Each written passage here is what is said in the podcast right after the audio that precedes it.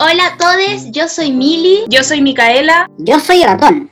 Y esto, es El futuro es nuestro.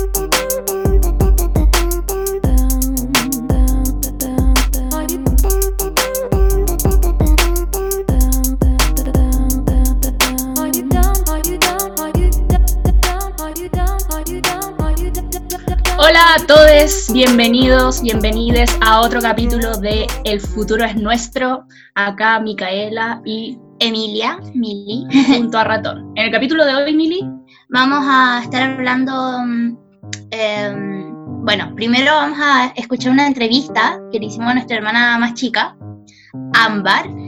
Así que eso, espero que se entretengan. Está muy entretenida. Después vamos a pasar a una entrevista con la Kika, una gran amiga de nosotras que queremos mucho.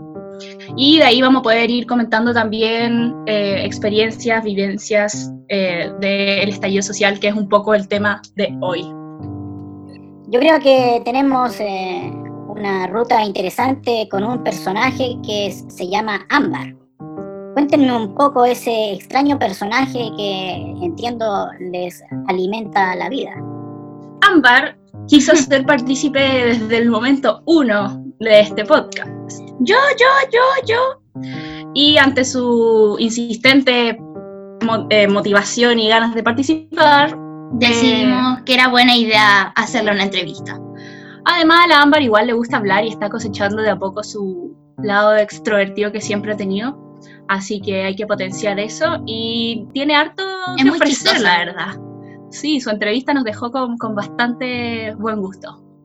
Porque bueno, comentaba un poco de todo y su visión de la vida es interesante. Sí. ¿Cuántos años tiene el Ámbar? Ámbar tiene 5 años, pero el 26 de julio cumple 6 años. ¡Qué grande! Es, como un, es como un paso. Sí, a los 6 años cinco a los ya. 6. A los 6 ya es más. Completamente. Niña, ¿no? Sí, Claro. porque claro, le decimos aquí en la casa bebe ámbar, po, Sí, la guagua, pero ahora igual ya está más grande. Sí, 6 años es harto. Sí. Y falta muy poco para su cumpleaños, así Sí, que. Está emocionada igual. Hoy día en la mañana, de hecho, me dijo, que yo estaba ahí recién abriendo los ojos y ella me decía, Mili, queda poco para mi cumpleaños. Y yo le dije, sí, pues igual vamos a estar en cuarentena. Y me dijo, sí, ya lo sé. Pero dijo, igual la tenemos que pasar bien. Y yo, obvio que la vamos a pasar bien. Pero claro, igual seis años es como, wow. Con ustedes, Ámbar. Em, cuéntale a nuestro público quién eres. Yo me llamo Ámbar y tengo 5 años y yo de mis hermanas soy la menor. Oye, ¿qué te parece esta idea del podcast? ¿Lo has escuchado? Sí, me parece una buena idea para no aburrirse en la cuarentena. ¿Qué sería lo mejor y lo peor de la cuarentena? Lo mejor que puedes dormir como hasta, no sé, la noche. Oh, ¿Ya? Y lo peor es que no puedes salir. Claro. Oye, eh, ¿qué cosas te gusta bailar? ¿Estás haciendo algo en especial? Sé que tuviste una clase de ballet, ¿o no? Sí, ¿Y qué nos puedes decir de eso? la clase de ballet generalmente es moverse. ¿Ya? Y poner música, bailar libre. ¿Te ha parecido entretenido? Sí, Ya, ¿y hay algo que mm, quieras contarnos, que haya sido entretenido para ti, algo que te ha pasado, qué cosa? En realidad muchas cosas. Wow. A ver. Que hoy día me teñí el pelo y mi pelo no se ve a la oscuridad, se ve la luz. ¿Ya? ¿Y de qué color? Como un rojo fucsia, algo así. Querías teñirte el pelo hace tiempo, ¿o no? De hecho ha sido mi sueño. Tu sueño. Oh my god. No puede ser. Lo que también les quiero contar es que en la pieza la redome, la deromelaron, no sé cómo Remodelaron. Y pusimos un mueble nuevo, ahora el altar está mucho más bonito, la pieza está mucho más bonita, la pintamos. Oye, Ámbar, en este capítulo vamos a estar conversando también con la Kika sobre la revuelta, el estallido social, cómo fue después del 18 de octubre, ¿Cuál es tu percepción? ¿Cómo, ¿Qué recuerdas de esos días? Cuéntanos un poquito de eso. Lo que me pareció mal es que mataron a mucha gente, Es verdad. los carabineros, los milicos. No me cae tan bien Piñera. A nadie le A cae nadie, a nadie. A nadie tampoco le cae bien Piñoche. Claro. Claro. Oye, ¿y recuerdas algo de esos días? Como, ¿te acuerdas, por ejemplo, cuando fuimos a- al metro, al metro Ñuñoa, y había una barricada? Sí, ¿Qué pasó ahí? ahí había fuego encendido mm, cerca de la casa y yo me asusté mucho. De hecho, ¿Y por qué te asustaste? porque vi el fuego y me asusté. Pensé que iba a llegar como hasta quemar la casa. Bueno, la Ámbar nos va a contar su experiencia que nos quiere transmitir de lo que ocurrió, no el 18 de octubre, pero en una marcha. Una vez que yo estaba en una marcha, estaba con la mamá y el papá, ustedes no estaban. Estábamos, casi en- estábamos más bien en una fiesta de la calle, ahí con trajes, bailando. Y detrás mío estaban los carabineros, detrás mío. Y yo estaba, estaba con la mamá y feliz porque estaba en una marcha. Y de repente empezaron a tirar lagrimógena a los carabineros y yo me asusté caleta Te creo. y me llegó la lagrimógena al ojo. Claro, te, te entran los ojos. O sea, cerré el ojo y lo abría y lo- al tiro lo tenía que cerrar. Dolía mucho. Entonces mis papás se asustaron, corrimos a una oficina. A una oficina. Sí. Ya. ¿Y qué pasó ahí? En la oficina me dieron limón, pero no quise porque era muy ácido. Pero era para ayudarte con la lacrimógena. y lo que también me dieron fueron orange. Una Orange. bebida. que me la tomé casi toda. Wow, o sea que la gente te ayudó esa vez.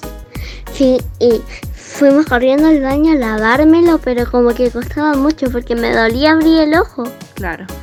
Y eso también a mi papá le prestaron un pañuelo para cubrirme y eso. Mm, Mira tú. Simplemente carabineros de Chile siendo descriteriados. Ricos. Bueno, Ámbar, gracias por aparecer en nuestro podcast, por compartir tu vida con quienes nos escuchan. Ojalá te hayas entretenido. ¿Te gustó? Sí, Y tal vez en el futuro podemos volver a invitarte a participar. ¿Ya? si es que no se acaba. Si es que no se acaba, claro. Hay que ser positivas. Mm, Ya. Manda un beso. mua. Y para finalizar, eh, ¿qué te gustaría ahora escuchar? ¿Qué canción? Con calma de Daddy Yankee.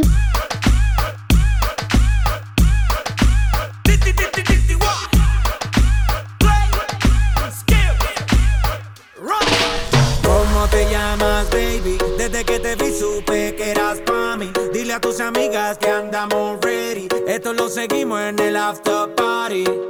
¿Cómo te llamas, baby? Desde que te vi supe que eras pa' mí. Dile a tus amigas que andamos ready. Esto lo seguimos en el after party.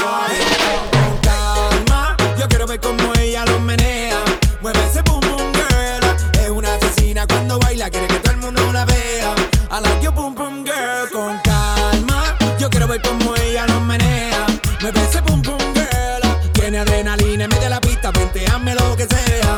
I like your boom boom girl. Ya vi que estás solita, acompáñame. La noche de nosotros tú lo sabes. Que gana me dam dam dam de guayarte, mami. Ese ram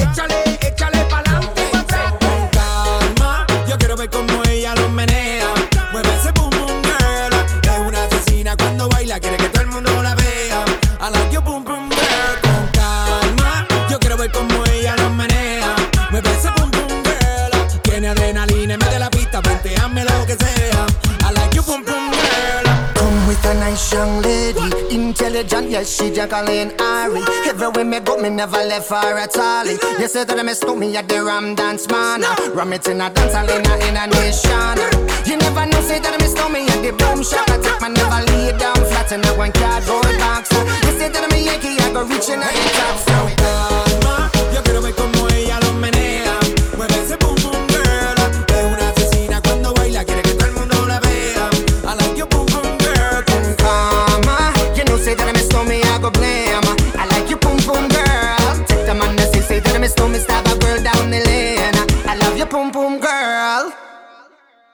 Este domingo 26 de julio va a estar de cumpleaños nuestra entrevistada, que es la Ámbar. Para que lo recuerden, se hagan partícipe y le digan feliz cumpleaños. Sí. Oye, y habiendo escuchado ya a Ámbar eh, y retomando el tema que nos convoca del estallido social, un poco lo que comentaba de hecho la Ámbar, de sus propias vivencias, de sus propias cosas que recordaba, eh, igual brígido, pues cómo ha cambiado el panorama en tan poco tiempo, cómo pasamos de estar en modo plebiscito, eh, asamblea constituyente, a estar en modo pandemia, cuarentena indefinida, ha sido una transición extraña igual. Sí. ¿O no? Muy diferente. Yo creo que, mm, no sé, es como un cambio muy fuerte, porque son dos cosas muy diferentes, nadie se lo esperaba, o sea, no lo esperábamos, pero ya cuando, como fue corto el, el proceso de cambio, a eso me refiero. Es que igual a mí me pasa un poco eso con, el, con la revuelta en sí, como que yo me acuerdo de, de los días previos a, al 18 de octubre y tampoco, tampoco me imaginé que iba a llegar a ser lo que fue y lo que es.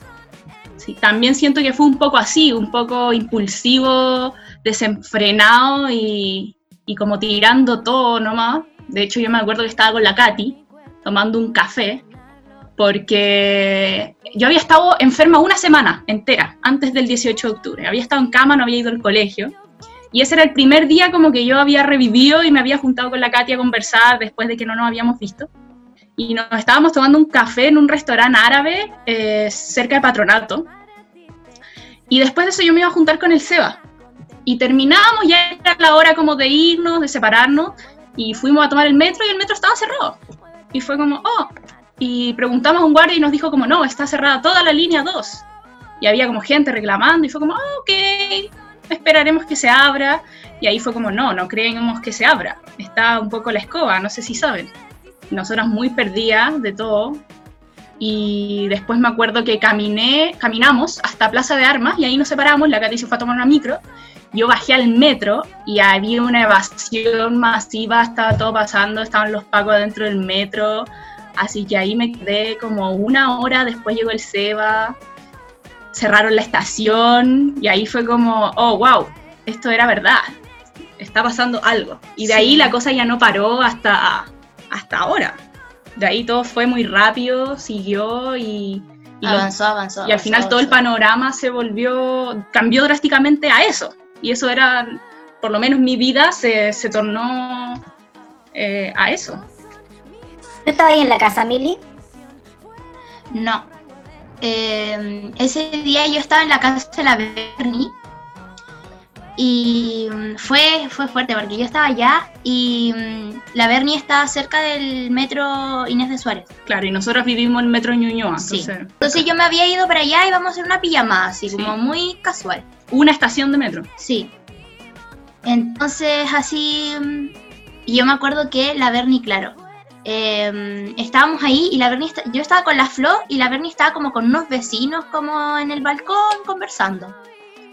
Y, mm, y de repente empiezan a escuchar como unas cosas, como gritos, gente, no sé, pero escuchando nomás, no. Y claro, y, los, eh, y al frente vivían los vecinos de la Bernie, entonces como que eh, justo del balcón de la Bernie, como para ir a ver a la calle, como ver qué estaba pasando, nos tapaba un árbol, entonces no sabíamos nada, escuchábamos un montón de cosas, pero no cachábamos nada. Y nosotros como, ¿qué onda? ¿Qué onda? Y de repente, em, como por... eh, por el otro lado como de la calle empiezan a venir eh, guanacos, de todo. Y la Berni como, ¿qué onda? ¿Qué está pasando? Y ahí fue cuando se formó eh, una gran protesta afuera del edificio La Berni. Em, y fue heavy porque nosotros mirábamos y decíamos que como qué onda y empiezan a tirar bombas lacrimógenas, los vecinos de la Berni se fueron rápido a su casa y la Berni se asustó porque dijo, eh, yo no quiero dormir y que entre lagrimógena a nuestro departamento, así como no quiero dormir con ese gas, entonces empezamos a cerrar las ventanas y las ventanas de la Berni también tenían como un problema, entonces no se cerraban bien, pusimos pañuelos de todo porque estaba bien, estábamos igual asustados. Em, pero claro, estaba todo pasando abajo, literal, y de ahí noticias y todo, y de hecho esa misma noche fue cuando dieron toque de queda. No, eh, y también... Sí, sí, sí, toque de queda. Y nosotros como, ¿qué onda? Así como... ¿Qué está pasando? Nosotros ¿Esto no prendió? Sí, entonces claro, estábamos como, la Berni igual estaba asustada, como que nosotros no entendíamos mucho y fue como... ¿Te quedaste allá? Sí, de hecho, como fue el toque de queda, eh, me quedé allá, después como mi papá dijo como ya, pero no sé, la voy a buscar y, la Berni como, hay toque de queda, no podí, así como, y mi papá ya, y después, y el toque de queda era hasta temprano, tarde, no sé. Entonces mi papá de ahí me tuvo que ir a buscar como a las una del otro día a la casa de la Berni y fue así como súper heavy. Y además la Bernie llamando a todos sus familiares porque tenían a su abuela que vive sola y vive en, el centro. Entonces como que todo, y yo recuerdo así como, ¿qué onda? ¿Qué está pasando? Fue como tan de, de repente así, ¡pam! Es que se vienen fechas importantes también. Sí, por el 11 de septiembre. 11 de septiembre, 18 de octubre. De hecho, ayer en la noche me costó dormirme y me puse como a pensar así, dije como, oh, el 11 de septiembre. Dije como, como, ¿qué pasará? Como que en verdad me espero tantas cosas y no sé, va a estar, wow. Sí, va a ser, va a ser completamente diferente, no sé, pero yo también creo que, que, va a pasar algo sí o sí, no va a pasar desapercibido. O sea, más allá de la pandemia, se sabía que este próximo 11 y este próximo 18 iban a ser una fecha ya importante y independiente de lo que pase de aquí hasta, hasta esa fecha, yo creo que se va a venir igual, pero...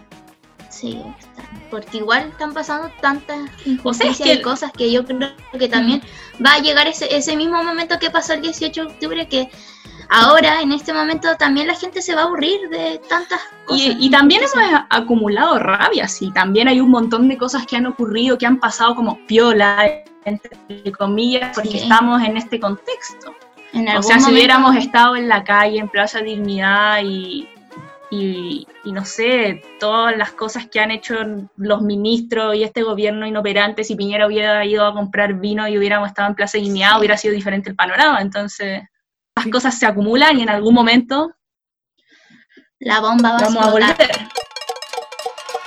En 200 metros, gira a la derecha y corre con tu madre que vienen los pacos. Cacilho laço, cacilho laço, cacilho laço, cacilho laço, cacilho laço, laço, laço.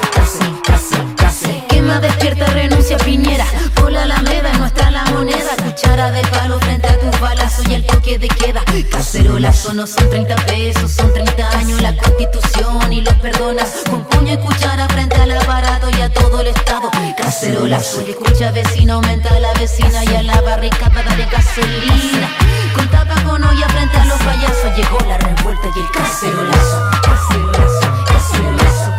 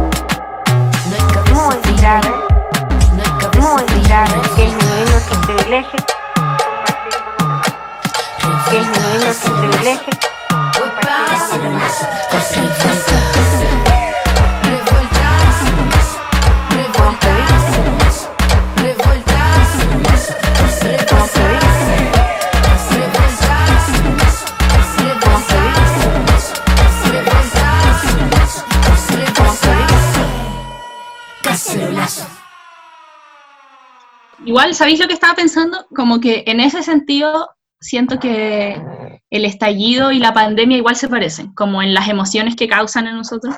Porque igual el estallido era una mezcla de sentimientos varios, o sea, uno tenía rabia, uno estaba como emocionado, pena, impotencia, alegría en las marchas, como un poco de todo, euforia. Yo me sentía así por lo menos, como que todos los días podía pasar por muchas emociones diferentes y ahora también es un poco eso, po. en la pandemia, en la cuarentena. Sí, es verdad. O sea, pase lo que pase, el plebiscito tiene que ir, cambios tienen que haber. Yo me acuerdo, por ejemplo, con el estallido social, que también uno se encontraba como, sobre todo en Ñuñoa, con las señoras que en el fondo Sí. te decían como, yo apoyo la causa, no destruyas los semáforos, cosas así. Gente que, O como no en sé, los apoya... calle que te decían como, yo los apoyo, pero déjenme pasar, no pueden estar haciendo este tipo Uy, de cosas. Gente Y yo como, individualista, "Ay, los odio. Sí. Y también una vez no, me acuerdo que también estábamos como en una, eh, creo que era cuando una vez hicimos una, las tesis en la performance y estábamos ahí gritando unas cosas que era que muera Piñera y no mi compañera y una niña gritó, estaba gritando eso y una vieja le dice que mueras tú y, y la niña así como qué onda. Como, No sé, yo no peleo con esas viejas, en verdad. Siempre me toca verlas y como que a mí me molestan las que te tocan y te agarran y te dicen como, oye, basta. Escúchame, escúchame. Sí, esas hay que pararle los carros, pero las Sí. que me acuerdo una vez que estábamos haciendo barricadas en Simón Bolívar con, no sé, no me acuerdo, y llegó una señora y metía a su perro a las barricadas, metía a su perro al fuego. Y nosotros dijimos como, ¿qué te pasa? Suelta a tu perro, sácalo de ahí. Y empezó a decir como, ah, es que ustedes hacen las barricadas, mi perro se va a quemar si es que ustedes no apagan sus barricadas. Como no poniendo el perro arriba. estaba loca, estaba literalmente loca. Estaba loca, estaba demente la señora. Y nosotros tratamos de quitarle el perro, cortándole la correa, al final se usó como a pelear. Y llegaron vecinos y al final se la llevaron, pero estaba loca, esa, estaba demente. Sí, hay gente. Hay gente, y una vez, bueno, esto es muy grave. En Plaza Ñuñoa hay un edificio que, da de- que da a la plaza. Y hay un viejo que se pone a disparar, eh, no son perdigones, son... Como balines de goma. No, ¿cómo se llaman? No son perdigones, son. Pucha, no me acuerdo el nombre ahora. Pero se pone a disparar de eso. El- cuando A hay los manifestantes. a, a los manifestantes. Si una vez nosotros los fuimos como a funar y entramos al edificio, pedimos su nombre para poner la denuncia. Y claro, y, nos, y ya tenía una denuncia puesta del- de octubre. Y esto pasó como en, en diciembre. Postones, eso era, postones. Se ponía a disparar postones. Qué miedo, qué onda. sumamente como ilegal, estaba disparando postones desde su balcón a la calle. Oye, y bueno, y entrevistaron entonces también me contabas eh, que ustedes entrevistaron a la Kika, ¿o no? ¿Cómo les fue? Sí, no, fue bacán. O sea, nosotros Sí. quisimos invitar a la Kika como a este capítulo en particular porque creíamos que podía ser un aporte a esta conversación. La Kika vive en Plaza Dignidad, Sí. vive a una cuadra, entonces también el panorama fue, fue rudo y ahí la Kika habla también. El primo de la Kika, su primo hermano, es eh, Roberto, Roberto Campos, Sí, el profesor que saltó el torniquete. ese. Sí, el profesor de matemáticas que el Estado trató y trata de adjudicarle poco menos que el estallido social y de criminalizarlo completamente. También nos contó un poco eso.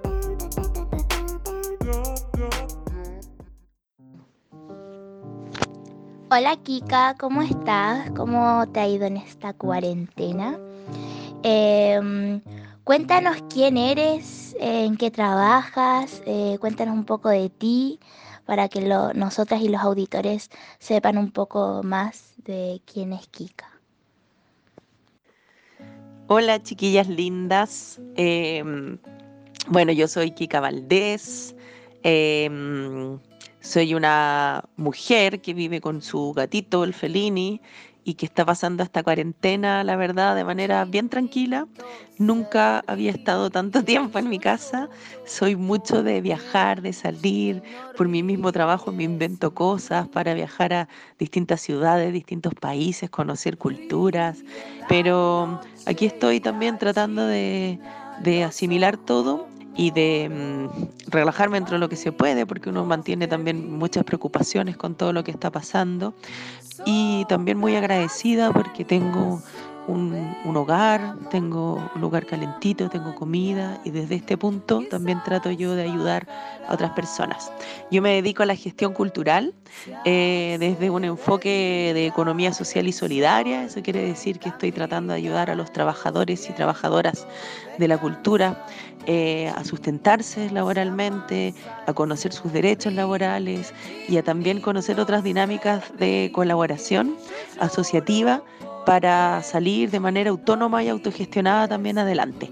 Eh, nos importa mucho en la organización que llevo y que, que, eh, llevo con un grupo de otras mujeres amigas mías, eh, gestoras culturales también, que se llaman, nos llamamos Tramadas, Asociatividad y Cultura. Nos interesa mucho también que podamos ver el, poder que tenemos las organizaciones de la sociedad civil unidas, unificadas en torno a un bien común y ese poder en un tiempo más que se pueda ver eh, implicado también en la construcción de nuevas políticas públicas para lo que necesitamos nosotros para nuestro desarrollo. Nos trabajamos mucho también con la descentralización, entonces es muy lindo mi trabajo porque tengo que viajar por todo Chile y la verdad es que es muy bonito ahondar a través de la gente y su cultura en lo que es nuestro país y ahí uno se encanta y se engancha más porque si no es todo también muy caótico acá a veces, ¿no? En la centralización. Así que eso hago. Bueno, en este capítulo estamos conversando sobre la revuelta, el estallido social, cómo fue la vida después del 18 de octubre y queríamos saber desde tu perspectiva cómo se vivió eh, Plaza Dignidad, siendo que tú vives eh, a una cuadra de, del punto central de encuentro de todo este estallido social. Entonces, ¿cómo fue vivir eh, con, esa, con, ese constante estallido, en el fondo sin descanso y, y cohabitando todo el tiempo con los y las manifestantes? Sobre el estallido social, sí. Eh, como dice la Mica, me tocó estar sin querer en el epicentro de, de una revolución. Estar aquí al lado de la Plaza Dignidad fue eh, algo que lo tomo como, como para bien, porque desde aquí también pude establecer una especie de base de operaciones para también aportar y ayudar. Eh, fue muy intenso, eh, fue muy indignante también el trato a los mismos vecinos ¿no? que tuvimos por parte de, de, la policía, de las autoridades, no sé. El tema de las constantes lacrimógenas, eh, de ver los abusos, de ver la, el impacto de, acercarme a la esquina de mi casa y ver eh, militares, eh, carabineros disparándole a las personas que corrían y se tiran al piso. estar en las manifestaciones constantemente también, eso también eh, daba mucha fuerza, ¿no? Uno necesitaba también ese escape luego de ver esta represión desmedida ante eh, un alzamiento ciudadano.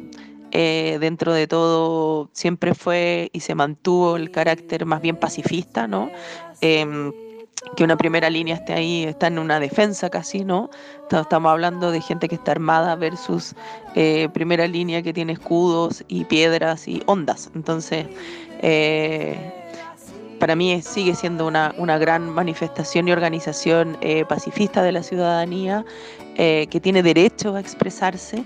Así que el estar aquí también permitía también desahogar toda esa injusticia de alguna manera, ¿no? Poder ir a la plaza, Em, en momentos más duros también que vivió el, estallido, sobre todo al principio. Eh, fue bonito también conocer más a mis vecinos, poder organizarnos también para entregar ayudas que eran, mm, no sé, puedo aportar con para ver si había alguien herido, apoyo a los, a los chiquillos, poder guardar cosas de la gente que está haciendo de eh, en temas de salud y enfermería. Em, dar agüitas con bicarbonato, poner ahí a disposición, poner los limones em, y también eh, un poco eso, organizarnos también para proteger a la gente que de repente salía corriendo por estas calles y, y bueno, nada, poder eh, apañar con eso. Pero fue bonito el pensar, eh, el empezar a, dialogar también con los vecinos. Eh, acá se hizo una organización grande en todas las calles, en, todo, en el barrio en general, porque de verdad que el abuso policial muy desmedido, o sea, gaseando un domingo en la tarde el parque con niños eh, y personas mayores no, no, no, le cabía a nadie en la cabeza, entonces quizás mucha gente de muchas tendencias, gente que quizás nunca hubiésemos coincidido antes, porque nuestra sociedad es muy rara, ¿no? No nos juntamos entre nosotros. Y esto nos llevó a, organizarnos para cuidarnos. Entonces ha sido bonito porque ya ahora ya nos saludamos en la calle. Eh, eh, hacemos compras colectivas, como que algo que organizado. Entonces, eso algo yo lo rescato y sí, la verdad es que a pesar de la intensidad, que igual ha sido complejo, tenía sus cosas complejas. Las noches a veces pasaban helicópteros toda la noche, no podíamos dormir. También la tensión de sentir algún disparo o algo. Pero, pero la disponibilidad siempre ha sido de aportar, de ayudar y, y también analizar y reflexionar en la interna de que por algo nos tocó también, me tocó estar aquí con mis vecinos, ¿no? Lo hemos pensado y que desde ahí también nos llega una reflexión grande. Pero así que he tenido de dulce y de agraz. Sobre tu trabajo, ya que tú trabajas con gente, en comunidades, ¿cómo te ha, cómo ha afectado el estallido social desde ese punto? A esa pregunta me encanta, porque también combina eh, mi trabajo, que es en cultura, pero nosotras entendemos la cultura como una visión más orgánica de desarrollo, con lo cual para nosotros el desarrollo cultural tiene mucho que ver en los territorios con, con muchas más cosas que disciplinas artísticas, ¿no? Con, que es como a veces se entiende la cultura y como para nosotros más ampliado se mezcla mucho también con lo social y lo organizacional. Entonces nuestro trabajo también está muy, muy ligado siempre a conocer mucho las juntas de vecinos, las organizaciones territoriales, que en otros lugares de Chile, por ejemplo, eh, también tienen eh, predominancia, como por ejemplo la gente que está vinculada a las organizaciones que cuidan el agua. Eh, esas son organizaciones muy importantes también territoriales. Y lo que nos ha tocado ver después del 18 de octubre y potenciado ahora con esta situación de pandemia que también trae consigo una crisis em, económica, ¿no? Estamos hablando de que hay que quedarse en las casas encerrados, o, más que encerrados, resguardados, pero eh, ha bajado la actividad económica en, en cuanto a muchas personas que también viven del día a día, de las ventas de productos, de artesanía, de productos agrícolas, de, lo que ellos hacen eh, o que pueden eh, tener, ¿no? Y, y, moverlo y distribuirlo. Entonces eso quizás se ha visto afectado, pero mm, lo que ha sido muy bonito ver es que hay un auge y una necesidad que se ve ya más vital, ¿no? Quizás la necesidad de organizarnos conjuntamente siempre ha estado, pero ahora se ve como una urgencia.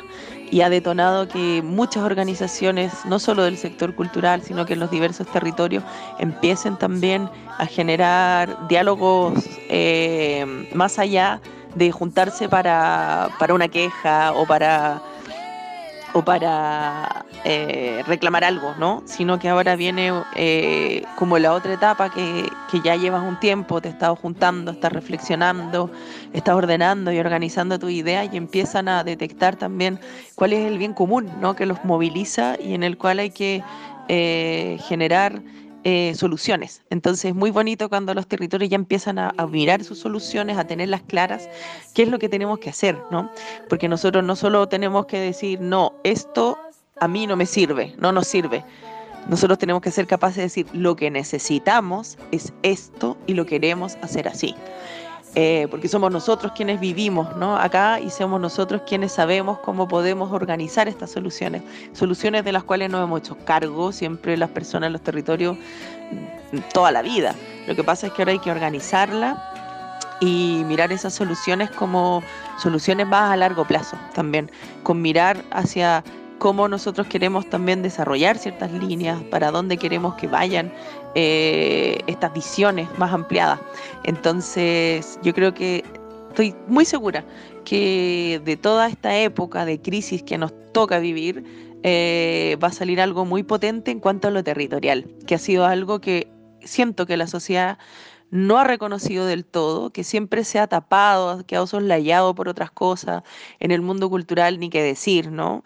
Eh, los artistas parece que no miraran a veces eh, estas organizaciones eh, de base territorial, que son la construcción que mueve todo finalmente, ¿no? Son el, núcleo central del desarrollo también, y nosotros creemos mucho en los desarrollos de los, de los territorios para generar un crecimiento después mayor, ¿no? Partir de tu barrio, ¿cachai? De tu calle, de tu barrio, hacia la comuna, hacia la ciudad, hacia la región. Entonces, ese trabajo que se está haciendo ahora, que lo vemos ampliadamente, em, con ollas comunes, con procesos de, ayudas colaborativas entre vecinos, eh, entre vecinos articulados con instituciones, en instituciones con otras organizaciones nacionales e internacionales. Eso es súper potente y eso va a generar un cambio y una visión porque va a haber un poder ahí después, va a haber un poder de las personas donde ya uno nunca más tiene que dejar que alguien hable por uno, ¿no? Que alguien llegue en una institución o llegue otro que apenas has visto, que viene de otro sector, que viven en otros lugares y que te digan, nosotros representamos tu opinión. No, nosotros podemos representarla, gracias. Eh, y ahora sabemos cómo hacerlo. Entonces, eh, yo creo, yo siento que se está dando una construcción eh, vital en los diálogos, en las conversaciones, y eso era muy necesario, ¿no? Y eso va a traer eh, cambios que a lo mejor no son tan inmediatos, ¿no? No es algo como súper, como, pa, listo, ya cambió todo. Es un proceso. Y vivir ese proceso es, es muy hermoso estar viviendo un proceso donde estamos cambiando lógica y estamos también dándonos cuenta de aquello que no queremos más.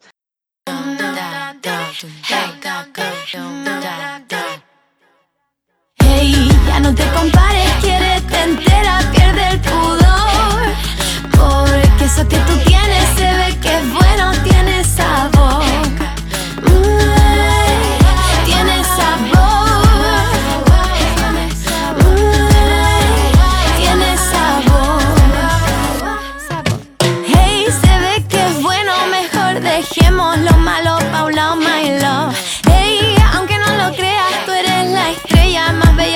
simple opinión. Deja los prejuicios, bailate a ti misma, piérdete en el ritmo. Esa herramienta es nuestra carta de acción. Hey, ya no te compares, te entera, pierde el pudor. Porque eso que tú tienes se ve que es bueno, tiene sabor.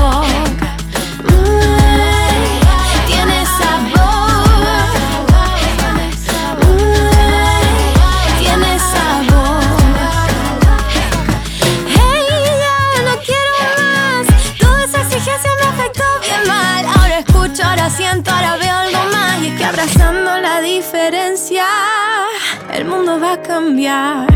Hey, mientras más sepamos, mientras más fuertes seamos, más guapa te vas a encontrar. Porque en esa seguridad, la paz que vive en ti te acompañará. Hey, ya no te compares, quieres te entera, pierde el pudor. Porque eso que tú tienes se ve que cansé de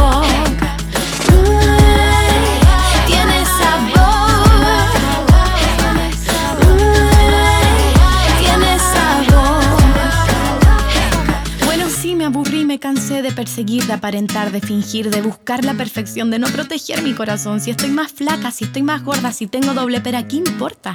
Hace falta ver algo real, natural, que se nos distraiga la moral. Les presento mis estrías, mi celulitis, mis ojeras, mi diente de arroz, mis bigotes que en realidad son manchas por el sol, mi lengua geográfica. Bueno, también tengo poca tolerancia a la frustración. Me gusta ser el centro de atención, pero me aburre la exposición. Realmente a veces no sé cómo lidiar con esa presión y la verdad no sé rapear, solo quería tener más tiempo para hablar. Hey, ya no te compares, quieres entera, pierde el pudor. Porque eso que tú tienes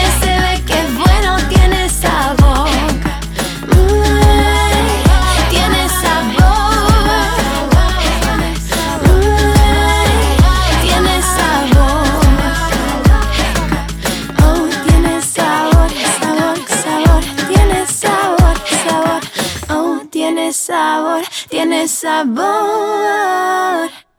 Ahora pensando un poco más en el futuro, en lo que se nos viene, ¿de qué manera crees que la pandemia y todo lo que ha implicado va a afectar positivo o negativamente en los procesos que se estaban dando y que se tienen que dar eh, a futuro? No solamente el plebiscito, sino también en el fondo la orgánica que se había fortalecido, la relación eh, en- entre los territorios que, había tomado mucho más fuerza, eh, los hábitos que habíamos adquirido como socialmente, eh, de ir a Plaza Dignidad, a los puntos de encuentro. ¿Cómo crees que eso se va a ver intervenido en el fondo por la pandemia y todo lo que nos va a dejar? Uy, Mica, qué pregunta más compleja. Yo la veo compleja en lo personal porque mm, si algo, si la reflexión interna me ha llevado a algo, es que de momento no nos podemos apresurar mucho a los hechos. Mm, esto no lo esperábamos, de repente estábamos en marzo y de una semana a otra, nos cayó esto que em, son muchos procesos que vienen conjuntos y hay que, yo creo que hay que apelar mucho también a nuestros estados amorosos en los apoyos que vamos a necesitar como comunidad, como comunidades, porque eh, no es menor, ¿no? Tener una cantidad significativa de muertes significa que hay muchas familias involucradas con pérdidas. Entonces la pérdida humana, la pérdida de relación, la pérdida de cotidianidad, son muchas pérdidas juntas.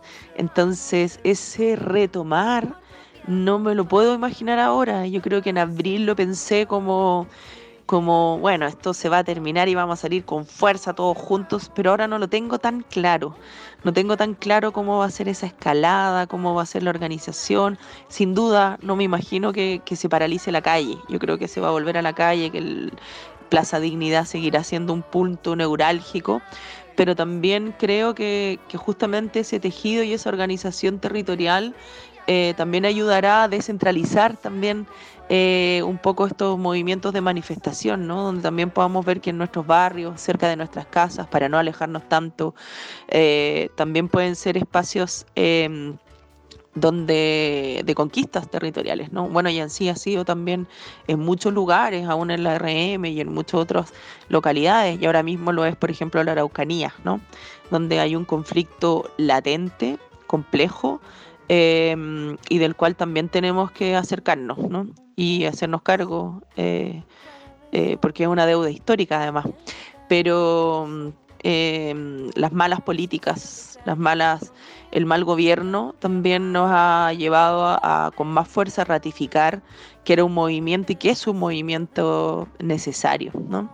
Así que ahí tenemos que estar, nada, pues atentos, organizados y ojalá estas construcciones territoriales también sirvan para para ganar eh, también espacio en nuestros territorios eh, a través de, del diálogo, de la organización, de los vecinos, de, de distintas eh, maneras, ¿no?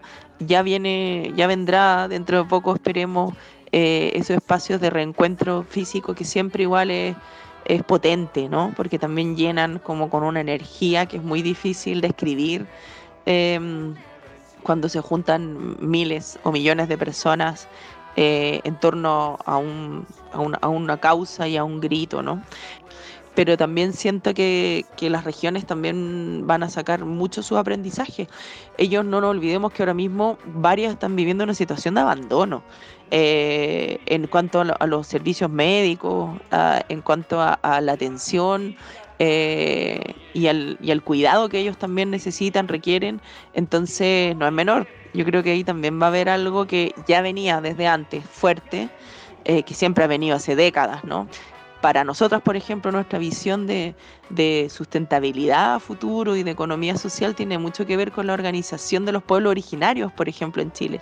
Y yo creo que ahí también hay unos aprendizajes eh, muy orgánicos para todo lo que viene, no solo para la, para la sustentabilidad, no solo para la cultura, sino que también para la organización de, de la estructura de la nueva sociedad que queremos. ¿De qué manera crees que ha impactado en Chile el hecho de haber estado en una revuelta social antes de la pandemia? El haber tenido una revuelta que ya haya traído un cambio inminente de la constitución es un tremendo, un tremendo, un tremendo paso, avance. Eh, yo creo que la pandemia eh, mundial en esto, claro, eh, nos toca más fuerte, o nosotros creemos que nos toca más fuerte, pero no podemos olvidar que Latinoamérica está viviendo en general procesos muy fuertes sociales. Latinoamérica está en cambio. Así que esta pandemia yo creo que lamentablemente nos, nos golpea en un momento en que estábamos luchando.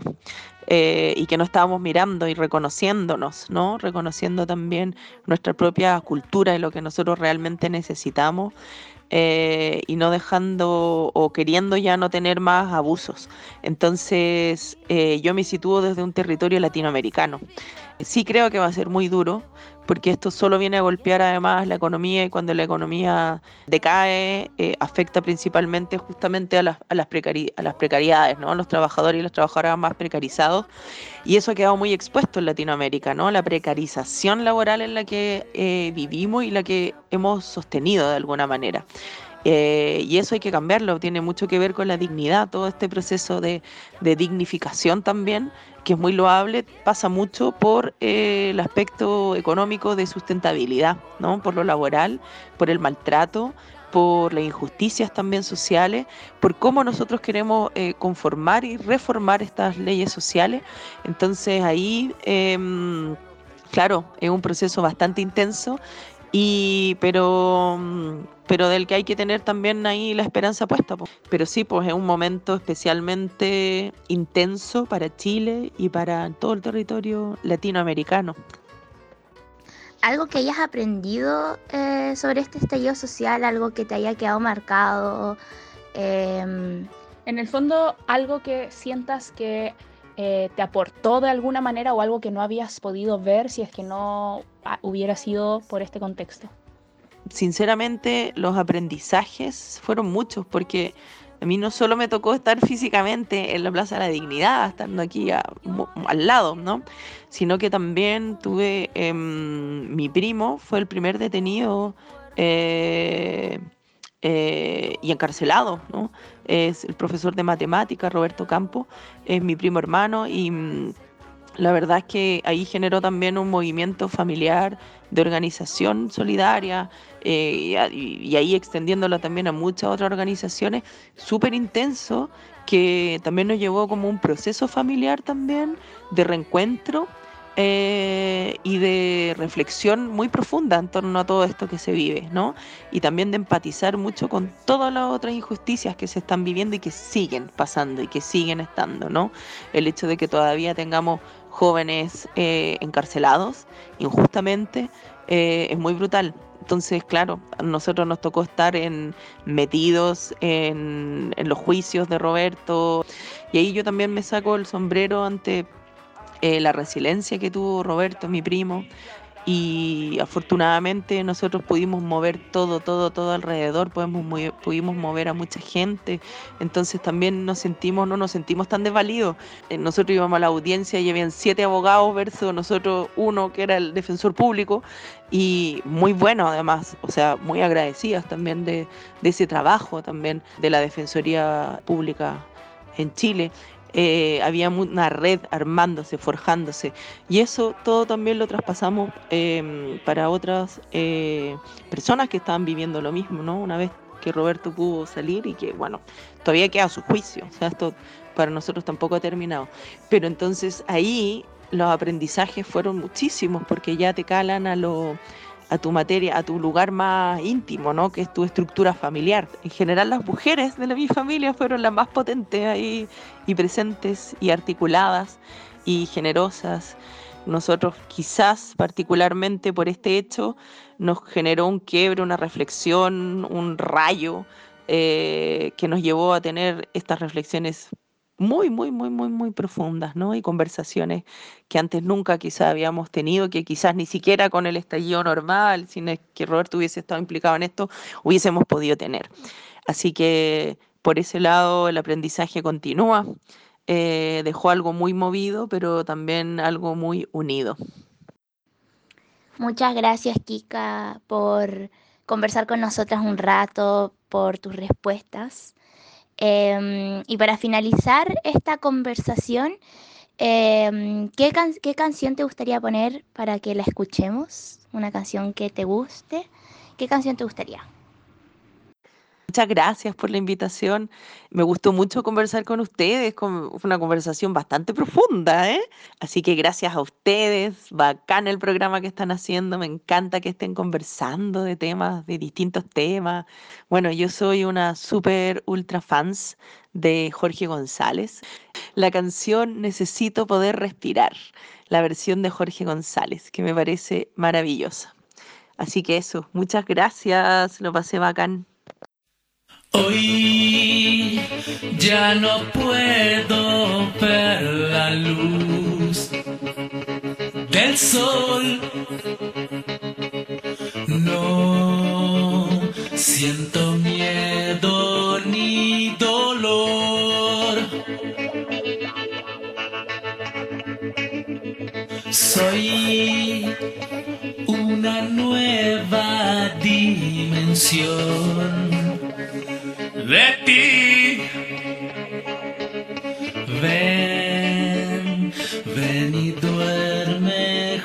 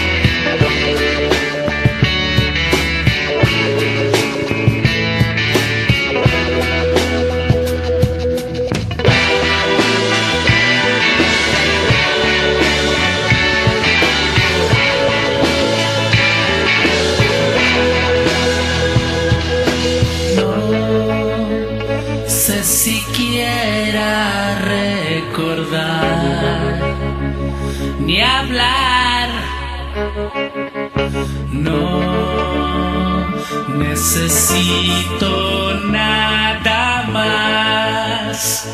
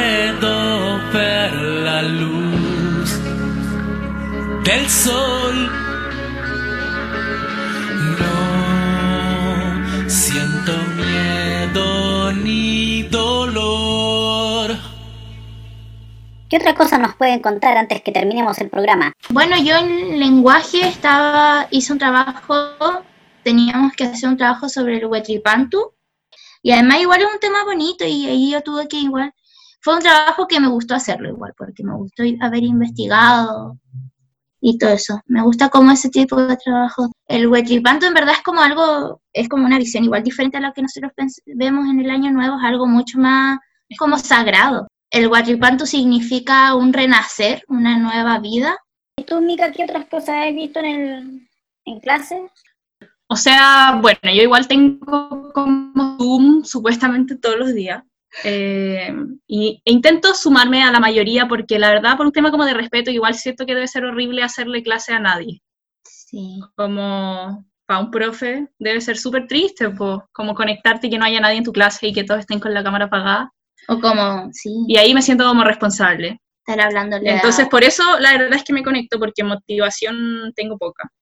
Bueno, con el espíritu del Huetripantu y el renacer, entonces nos despedimos de este programa, recordando siempre que es auspiciado por Caleta de Libros, la librería del Rorro Viera, eh, especializada en cómic y otras lecturas complementarias. Ojalá les haya dado ánimo, ojalá hayan podido llenarse de esperanza para cuando esto se acabe, que, que vamos a volver y que vamos a volver a estar juntos y vamos a volver a quemar la ciudad. No, broma, broma. Entonces, hasta una próxima edición. Esto fue El futuro es nuestro.